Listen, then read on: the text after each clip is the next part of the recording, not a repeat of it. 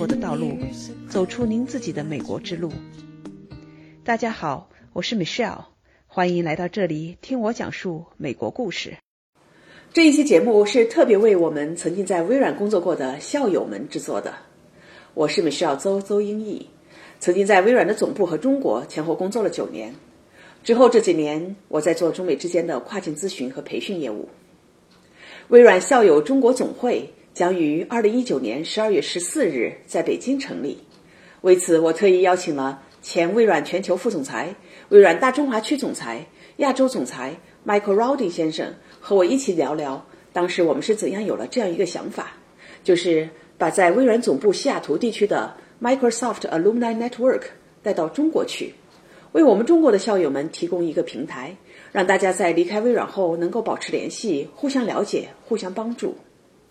在我们俩萌生了这个想法之后，Michael 又邀请到张雅琴和 Tim 陈陈永正，一同担任微软校友中国总会的第一届联席主席。雅琴曾在微软工作了十六年，历任全球资深副总裁兼微软亚太研发集团主席、微软亚洲研究院院长兼首席科学家、微软中国董事长和微软移动全球副总裁。Tim 曾在二零零三到二零零七年任微软全球副总裁和微软大中华区首席执行官。在组建第一届联席主席团的同时。Michael 还获得了微软公司执行副总裁 Harry Shum 沈向阳的热情支持。经过十个月的筹划，在微软总部及中国公司现任领导们的大力支持下，在筹备组及校友志愿者们的共同努力下，微软校友会终于在中国正式成立，并将由当地校友运营，为大家提供服务。在我介绍了前面这些重要领军人物之后，我和 Michael 给大家聊聊这背后的故事，以及十二月十四号的活动将是怎样的。Today I'm here sitting together with Michael Rawding in a conference room of Microsoft. and we are very excited here to share with you a great news about the Microsoft Alumni Network going to China. Exactly, yes. It's very exciting something we've both been thinking about for a while, and now yeah. it's happening. For a long time, and we worked hard on it. so, Michael, why not we start with how all this started? I will just start with my side of story because it's short. Your side probably will be longer because you have a longer history there. So, how this started uh, on my mind was back to March of 2019 I attended the Microsoft Alumni Network event. It's called Alumni Connect for Business. That was in Redmond, Building 92. And I was very excited uh, seeing how things are putting together. And as an alumnus attending this event, uh, I felt uh, very special, right? This kind of emotion comes out and meeting a lot of people there. So after that half day event, I went to the organizer and uh, telling people there how awesome it is and I want to help. so that's how it started from my side. I took the initiative, reached out to the organizers and letting them know I'm there to help. That is, that's, that is great. My story is similar, uh, but mainly comes from the China side because in my work for the last five, six years, I've been traveling to China very frequently often meeting with alums from Microsoft China.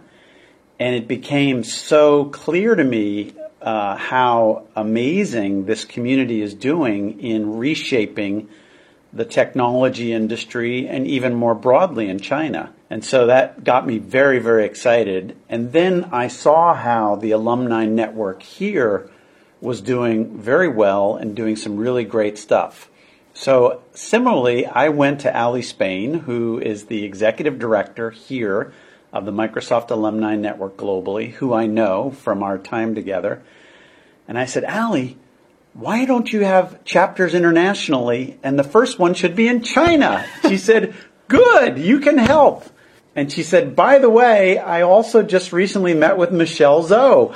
and she's interested. And of course, you and I work together, so we know each other. Right. So then the journey started, and actually, the Global Alumni Network has been thinking about expanding internationally and creating international chapters for a while. But they first wanted to get their own situation very solid in uh, financial and membership and their approach. And so this was good timing for them as well. And therefore, they then asked me to join the global board to help on this initiative. That's great. So you are in the board for the, we call it the Global Alumni Network. Mm-hmm. And why China? Why we are so passionate about China? Um, I think that's the next thing we want to explain. Uh, I will start first. I worked in Microsoft China for only two years after working in Redmond for many years. And by the way, a little bit of disclosure of the relationship Michael and I. Uh, Michael was my boss in Redmond. So I worked in China for two years. That was uh, 2013 to 2014. And after that, I decided to start my own consulting firm, really focus on helping, you know, U.S. China cross-border business like what you said, I fly between US and China a lot.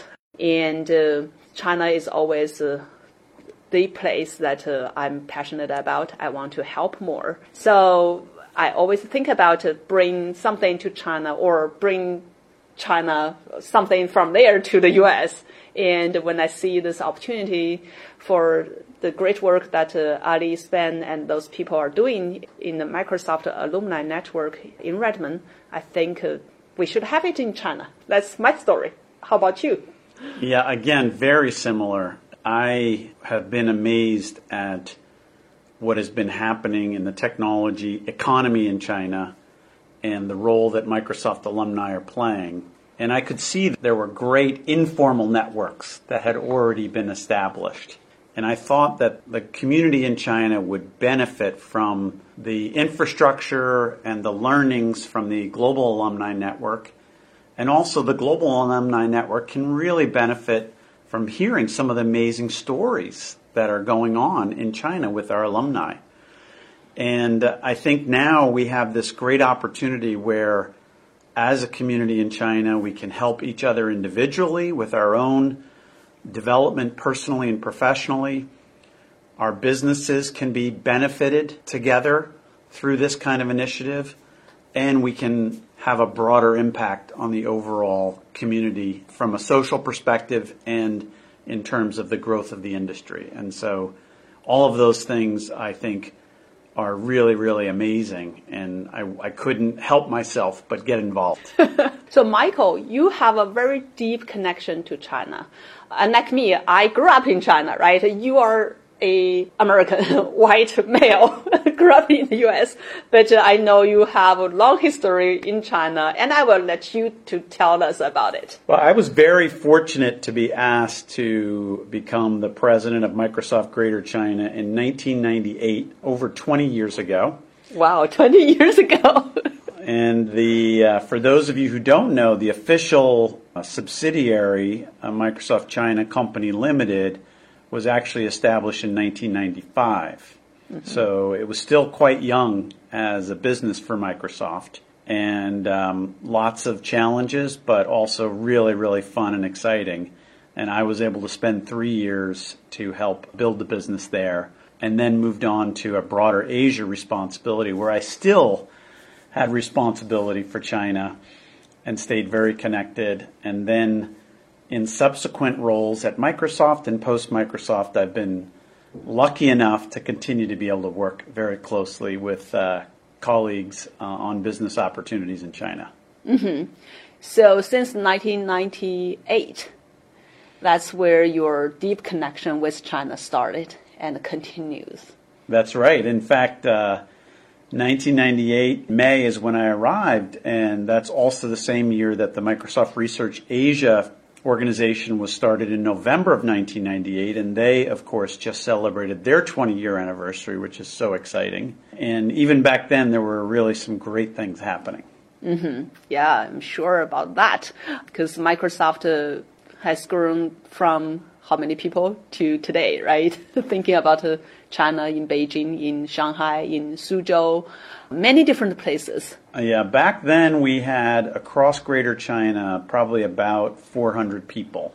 And I think across Greater China now it's well over 10,000 as far as I know. Mm. And it's every function of the company is extremely well represented in China. And China plays not only an important role, it plays an important global role for the company. Uh, and that was why, for me, it was obvious that the next chapter internationally should be established in China. Yeah, so we have this deep tie with China and um, Microsoft China. That's why the two of us want to get this done. We want to launch our Microsoft alumni network to China. I think we also have a very close relationship with the people there. And uh, on my side, what I'm doing today is, uh, you know, I still work uh, kind of part time for Microsoft as a facilitator and a coach and consultant. So I get to travel to Microsoft offices in China very frequently. Beijing, Shanghai, Wuxi, Suzhou, Shenzhen, Hong Kong, Taiwan. You also do some work with uh, China in your current role. Can you share with us a little bit about that? Yeah, so a little over a year and a half ago, I started a new company also doing cross border advisory, helping U.S. technology companies land and expand in Asia with a strong focus on China and Japan, which is where I also spent some time. And so through that work, every time I'm in China, I really very proactively seek out the opportunity to meet with former colleagues to learn about what's happening in the industry and also in support of some of our projects and client engagements. And many of the clients that we're working with in the US have deep relationships with Microsoft here and want to extend that in China. And we're also now doing a number of projects with Chinese and Japanese firms helping them in the US. And you know, one of our projects is a Chinese firm that is also a Microsoft alum. So there's lots of great connections that uh, I've been able to reestablish and uh, helping our clients, but also hopefully helping everybody more broadly. Mm-hmm. Well, I think one of the purpose for this network we're trying to launch the chapter in China is to help people connect, uh, stay connected with each other while we memorize the old good days. but in the meantime, we want to help each other marching into the bright future. So you and I, just from our own experience, right, and what we're doing today, we are benefited from this uh, huge network uh, that we have established through the years at Microsoft. Yeah, and you know what has been exciting, and I think you've experienced it too, Michelle, is as the alumni network here in Seattle, Redmond, has put on a lot of events with alums and does a podcast with alums, is a platform to communicate more broadly, to help people stay connected. And that's exactly what we're trying to do, working with the, the team in China to to help establish that platform, to facilitate those connections for our own personal development, for the development of the companies that we work with, and for the broader society. Mm-hmm. I think let's spend a few minutes to talk about uh, what exactly we're going to do in China with this new chapter opening there. I think uh, let's first focus on the date, December 14th. That's the launch day for this new chapter. Can you share us a little bit more about what uh, that day would look like? Yeah, we're very excited to be at the Microsoft Beijing campus and also to have the great support from Microsoft China current executives, Alain Crozier, the CEO, and Yongdong Wang, who is the corporate vice president of development or engineering, and uh, several other members of Microsoft China executive team will be there as well and we're going to be communicating a little bit about what we're doing globally as a network, uh, but we're going to focus also our time on communicating the local benefits to the local community that we will be building up over time. And it's also just a great opportunity for people to come together and see each other again. And I think the theme is welcome home.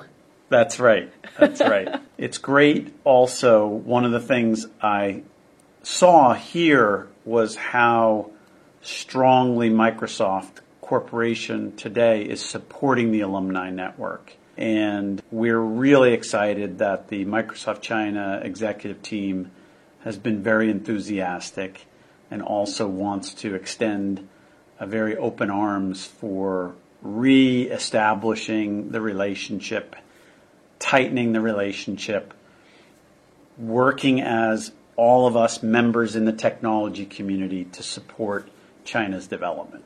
All right, we look forward to seeing you there. See you there.